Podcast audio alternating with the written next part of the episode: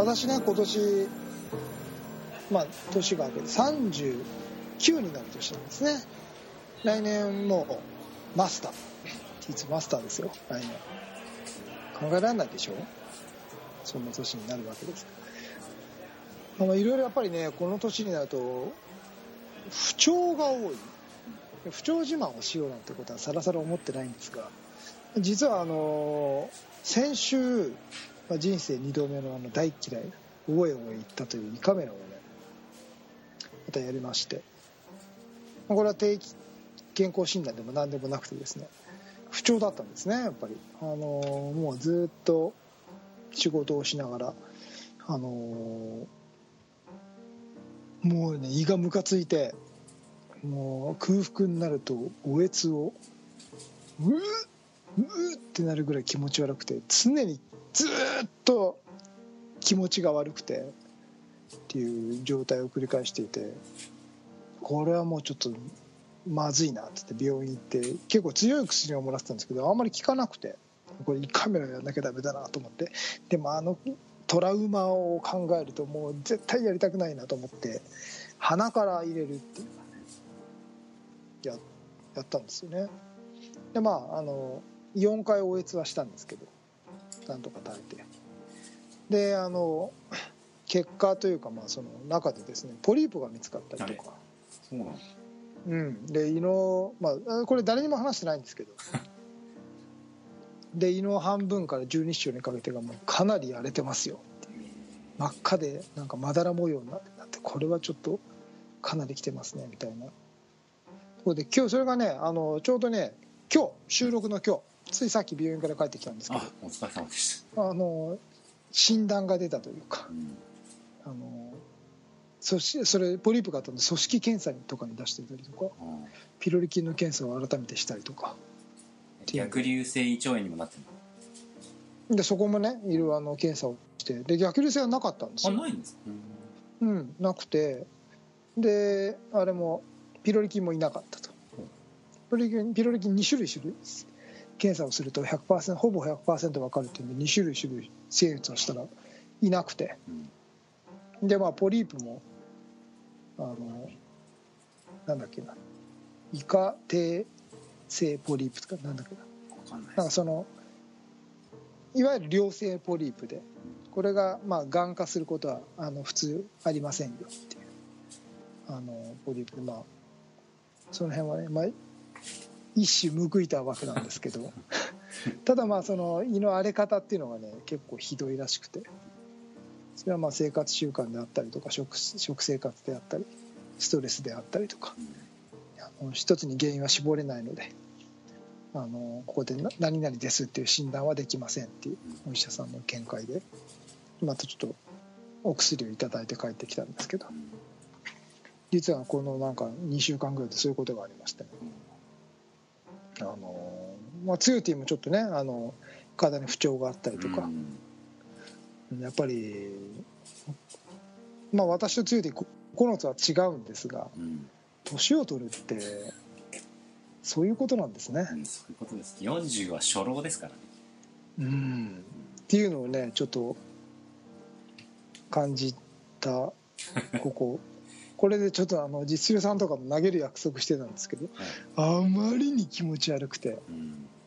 ちょっと朝起きてこれ動けないっていうぐらい気持ち悪くて「ちょっと今日ちょっと申し訳ない」って言ってキャンセルしてもらったり岸さんにもねキャンセルしてもらったりとかね。うん。なんかその体とちゃんと向き合わなきゃダメだなと思って、はい。うんアップルヘルスケアでも使おうかななんて、買ってね。えー買ったんですか？アップルウォッチ買います。あ買いますねはい。ということで、すいません、暗い話からで。今週も、今週は2人でお送りします。東京スタイルスポーツレディオスタートです。Tokyo Stylish Sports Radio. 本編は明るくい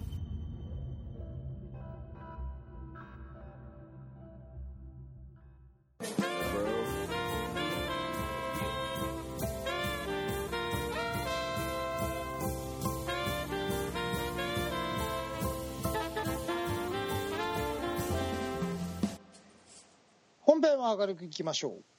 皆さんこんにちは。東京スタイリッシュスポーツ代表チームイノーバーインターナショナル菊池哲也です。皆さんこんにちは。東京スタイリッシュスポーツ広報の高橋剛です。この番組はディスクゴルフを中心とした最新のフライングディスク事情をお送り出します。こんにちは。こんにちは。なんかはい。ちょっと前の話なんですけど、はい。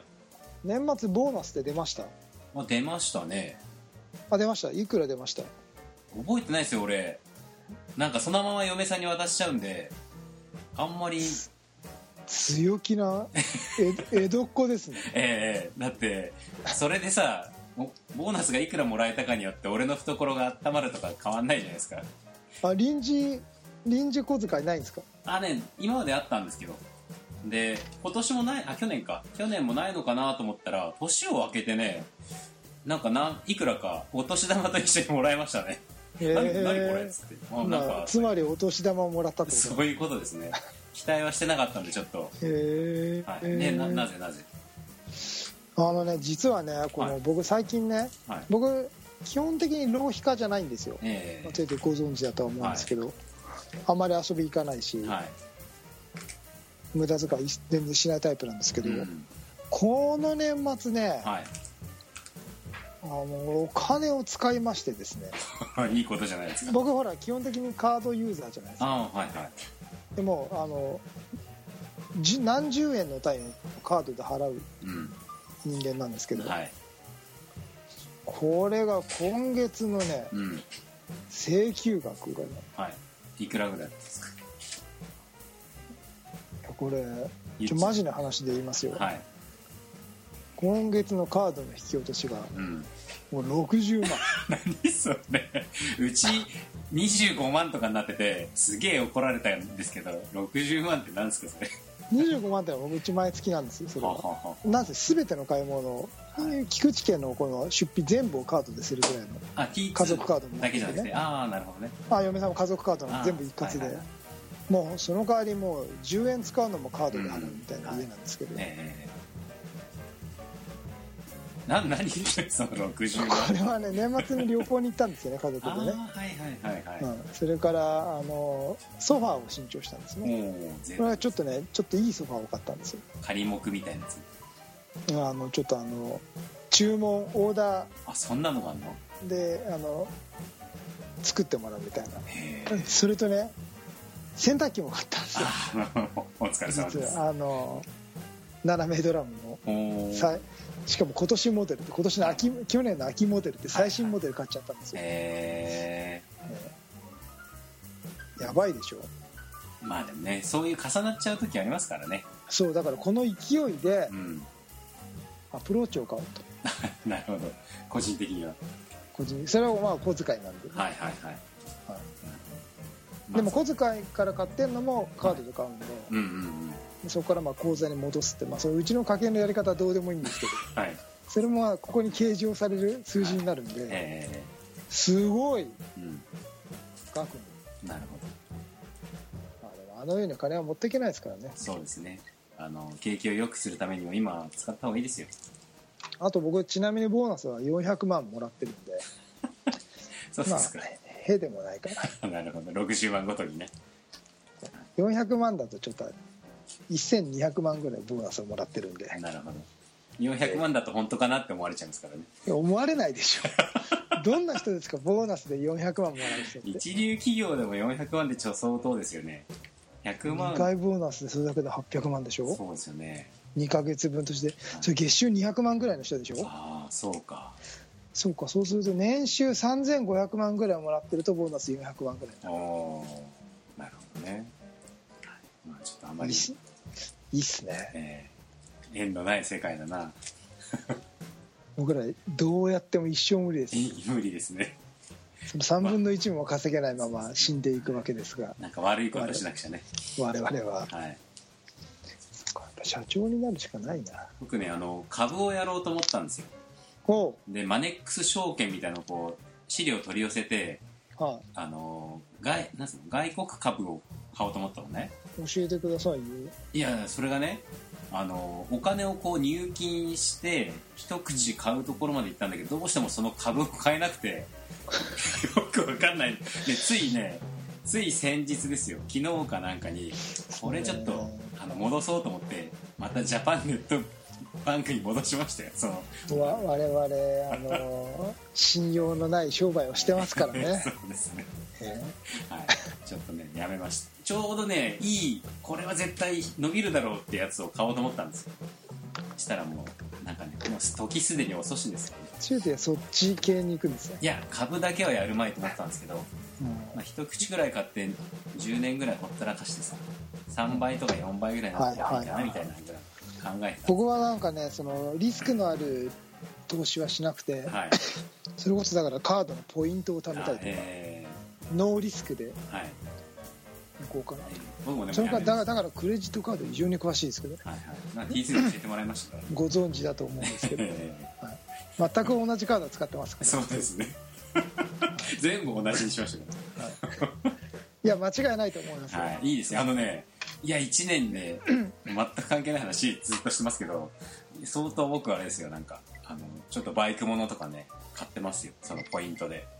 小遣いがこっそり小遣いが増えたでしょ、はいはいいやありがたいことです。よその辺はあのいつでもはい。情報を下ろします。ありがとうございます。はい。私フィナンシャルプランの勉強してましたからね。そうなんですか？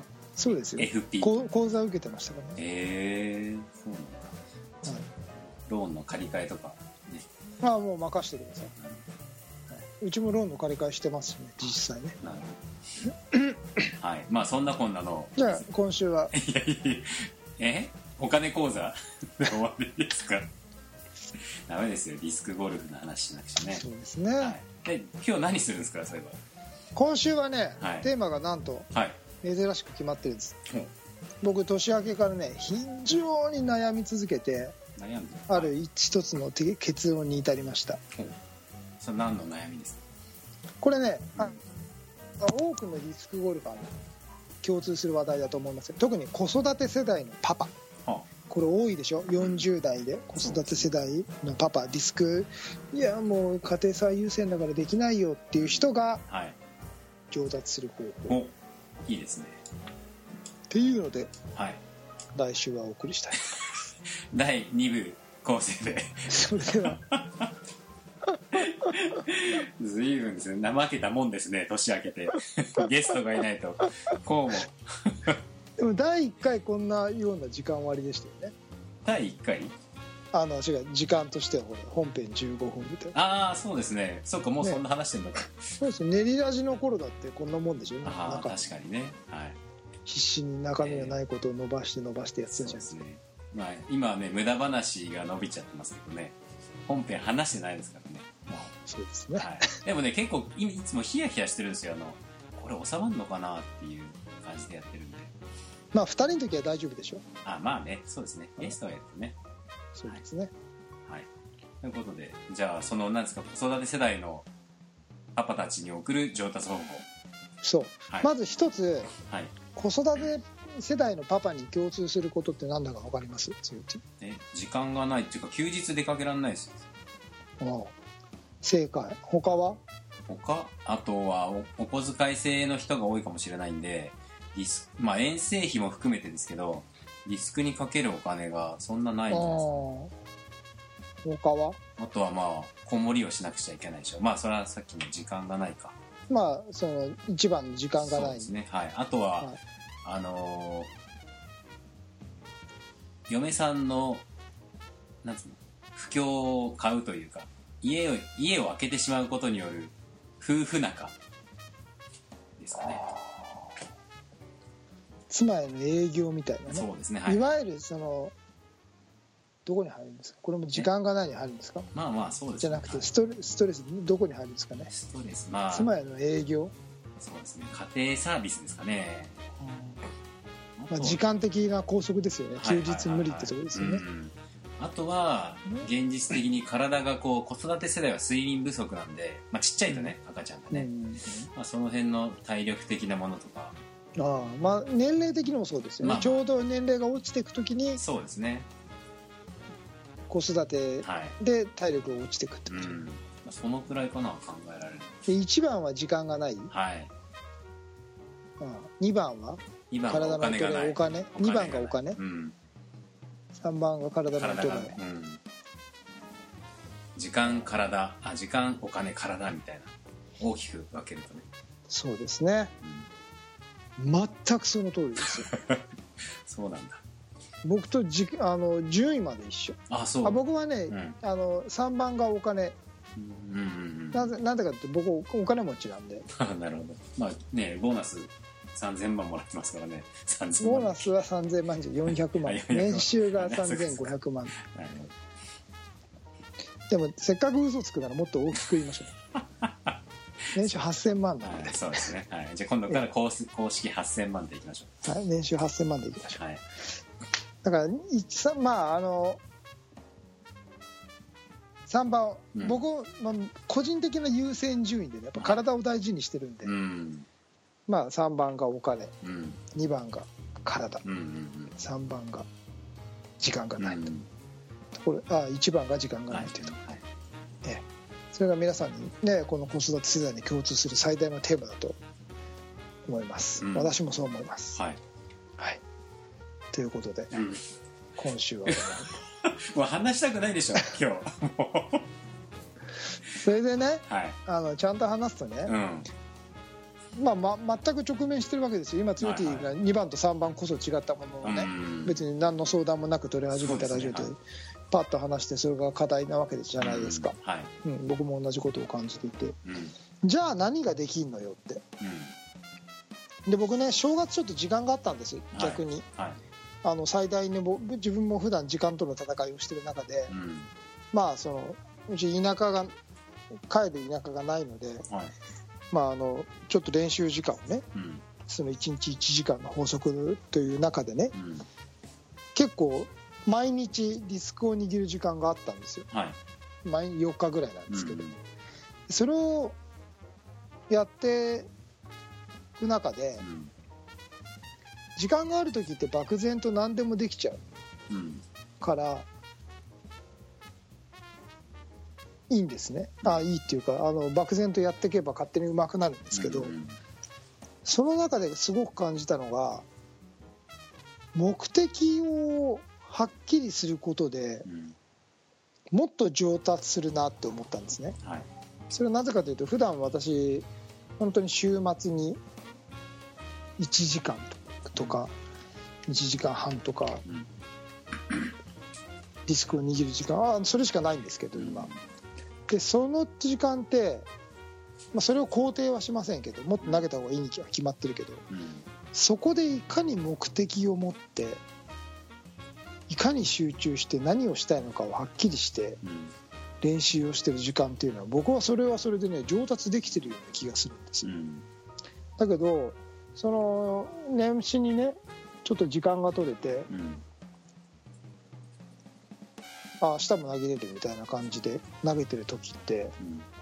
あんなにやりたかったディスクなのにうんこんなことやったら上手くなるんじゃないかなと思いながらやってたディスクなのに時間がある時ってうん。目的意識がすごい薄れるんですよ。なるほどね。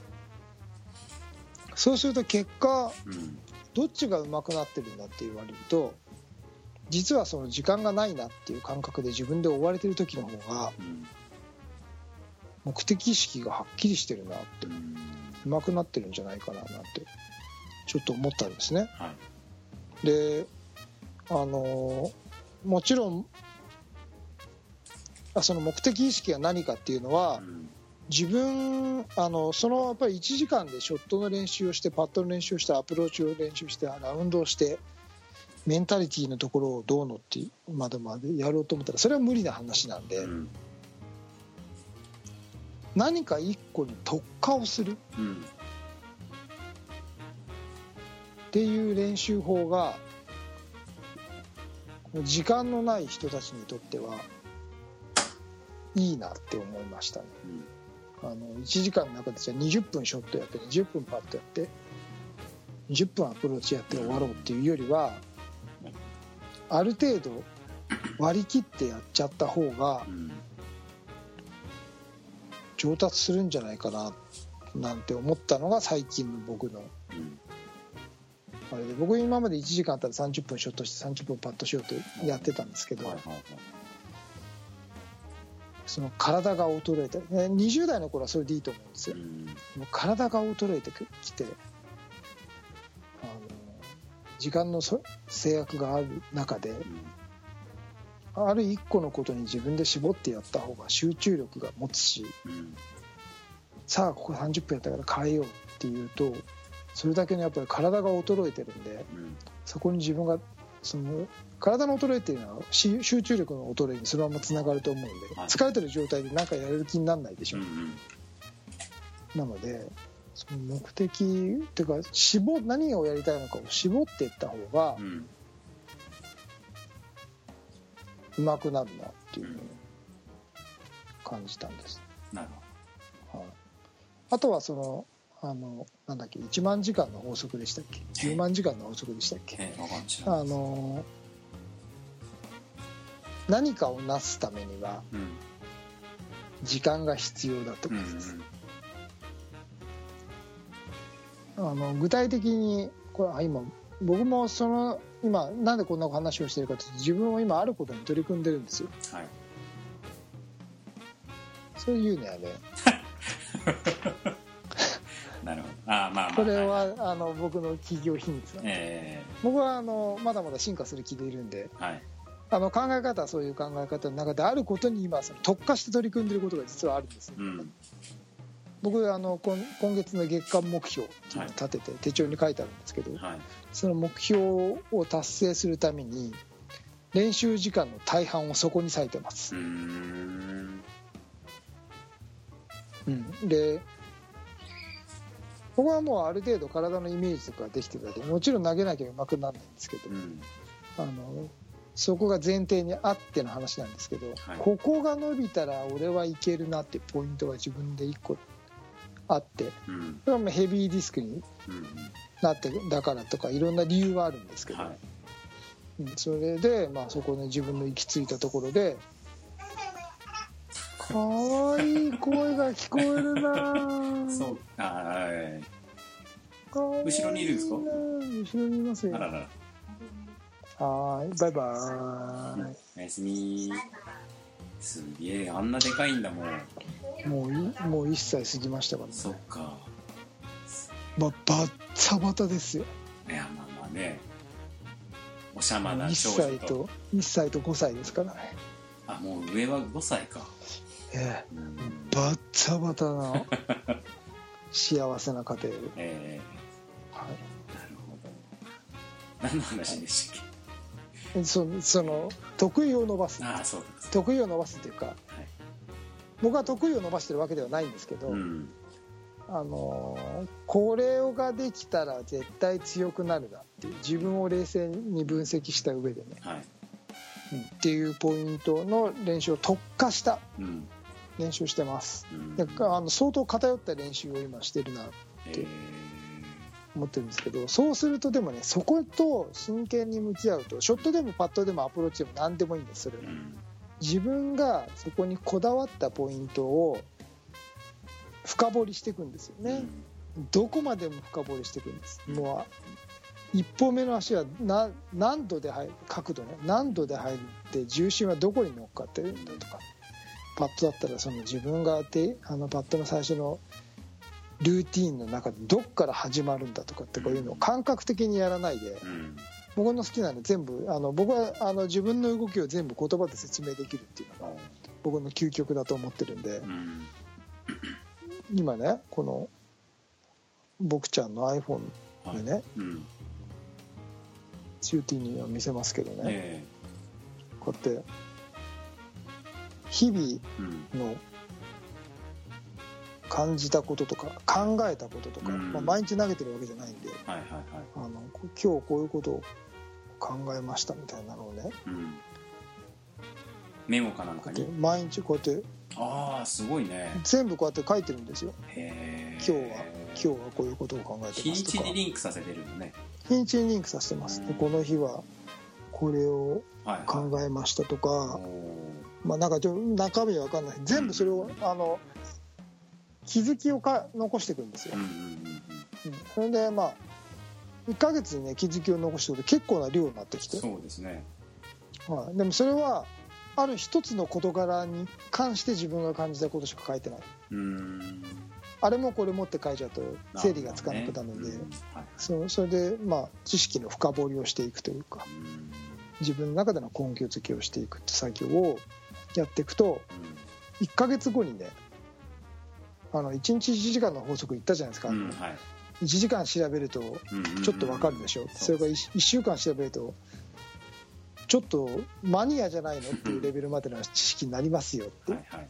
でそうすると全く同じで技術についてもそこに関してそれだけ真剣に悩んでいくと、うん自分が行き着いたことのないところに行き着いてきてもっと言うとそれに思いながら練習をしていくことによってうん。自分ができなかったことができたりするんですよ、はい。うん、それってあのなんとなく投げてたら絶対たどり着けない境地。その間に思考っていうのは人間の思考っていうのは面白い。ものでうん。ぐるぐるぐるぐる回るから同じところに帰ってきたりするんですけど。うん。それは僕がよく言う螺旋階螺旋階段のあれで、はい上から見ると一周してるけど横から見ると一段上がってんだよってうん。悩んでる時はね。はい。真剣に向き合ってる時はそういうもんなんだよっていうところで、うん。うん、そのまあそういうことなんですよね。ね。でそれが今僕は1月の正確には12月の末ぐらいにうん。やろうと決めたことがはい。あって、まあ、1月の上旬はちょっと時間があったんでいろんなことをやっちゃったんですけど。うんうん今改めてまたね仕事が始まって全然時間がない中やっていく中でうんそれでも上手くなってるなってなる俺自分が俺はこれをやるんだって決めたことに関し関してうん。新しい気づきがあるんですよね。うん。これですごいことだなと思って。はい。ここを深掘っていけばうもっと上達ができるななんてことをねすごい感じてるんですよ。んはいはい。いいですね。あのあれなんじゃないですか。やっぱその時間があるなしで言うと前も言ったかもしれないですけどちょっと飢餓状態にある方がやっぱこうのめり込み度っていうかね。そうそうそうそうそうそうそう。いいかもしれないですね。まだやりたいなっていう時にやめるのが上達のポイント。うん。はい常に飢えてる状態で。乾いてんだよ。俺は乾いてんだよ。っていう状態に常にあった方がはい。まあ乾いたスポンジですよねまさにね。うんそうですね。何でも吸収ができるぞと。なるほど。はい。はい、それが、えー子育て世代の上達のポイントだと。いう結そうで論です。すね。はい。あのちょっとこだわってみましょうと。うんうんうん一つのことに決めたことにど。こだわってる時間っていうのは、あのうまくなりますよって。うん。あの時間は平等なんだよ。結局みんなに24時間あるんで。はい。あの仕事中の休憩時間にねうん。真剣に考えるもよしうん。仕事中に考えるも仕事中だってリリフレッシュあのなんなんですか8時間ずっとね集中ガッて集中してなくてい生き抜く暇はあると思うんでうんその時にディスクのことを考えられるかとかそういうことが勝負だと思うんでね、はい。はいなるほど。はい。ではぜひ皆さんもそんなことも参考にして日々生活していただいて、はい。変わっていただければ。僕ちょっと痩せたって言われるんですけど痩せました？どうなんですかね。首のあたりがあーそうですね。一時に比べれば痩せてますね。せてないんだけどえでも胃が悪くっなってねあんまりやっぱ食べれないんですよやつれたんじゃないの？いやだからそうそうそうそう詰まるところね、はいはいはいはい。その体調悪くてやうん。つれたみたいはいはい。そう言われりゃね、なよくないっすねねえ。まあ、しっかり食って、しっかり寝て、しっかり動いた方がいいですよね。はいはい。まだまだやりますからそうですね。まだええ、マスターにはあと1年そうですよ、ね、ちょいぐらいありますからね。まだまだはい。若手の気分でやっていかなきゃ いけ。ないなと、はい。まあ、はいじゃあ、今シーズンとか4月からの新年度もね、ぜひ、なんか何中の成果を試合で見せていただければなと、いやもちろんですよ、はい、圧倒的なええ成果を、そうですね。期待してまます。あ、圧倒的な実践不足なんで 実践それもあってね、はい。いろいろあってうん。自分の中のステージもあって練習でできて本当は試合でできなきゃ意味ないんだけどはい。だからマンスリーとか大事なんです。出なきゃダメなの。はい。今やってることが正しいかどうかが分かんないから。まあでもその検証作業は常に必要だなと感じながらやっておりまえー。すまあ暖かくなってからがね T2 のシーズンだと思いますのでなんせ普段一人なんで。ガラパゴス T2 ね。そうですね、はい。ぜひぜひまた春先にも皆さんに、はい、T2 の勇姿を見せていただければと思います。お久しぶりですと。はいそうですね。ははい。い、ということで、えー今回のは、えー子育て世代に送る上達法ディスクゴルフの上達法についてお届けいたしました。はい。はいどうもありがとうございました。ありがとうございました。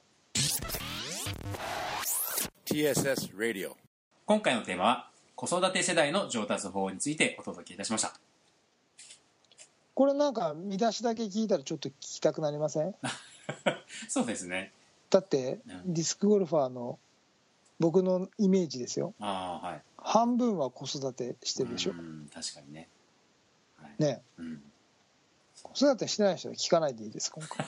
まあねあんまり意味ないですからね。はい。はい、まあ、ぜひぜひそんな世代にもうまくなってほしい底上げをねいければなと。そうですよ。やっぱりね、この世代がねうん。実はもう実に少ない、うん。はやっぱあい、でのみんなやっぱり家庭に入っちゃう。これはでもね当たり前のことだと思うんです。うん。当然のことだと思うんです。はい。自分の今の生活を冷静に考えてもね、うん。僕もことあの今年度かまだ年度変わってないから、うん。試合1試合しか出てませんから、ね。うん。これ当たり前のことだと思うんですね。だけど、1試合しか試合こそ出てませんがうん。別に自分で下手になってるとは思ってないんですね、うん。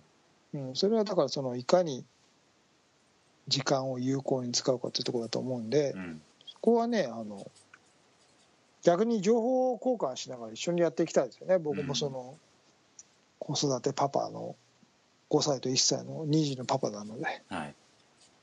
やっていけたらななんて思っております。はい。はい、それでは、えー東京スタイリッシュスポーツレディオでは皆様からのお便りをお待ちしております。はい。えーシーサーブログの、えーコメント欄もしくは T2 つよ T の、えー Facebook の直接のメッセージそちらがいいかなと思いますのでぜひぜひ皆さんの温かいコメントをお待ちしております。よろしくお願いしまお願いしすます、えー、Fly to the Future 東京スタイリッシュスポーツレディオお届けしたのは東京スタイリッシュスポーツ代表チームイノバインターナショナルの菊池哲也と。広報の高橋剛でお届けいたしました。それでは皆さんまた次回まで。さようなら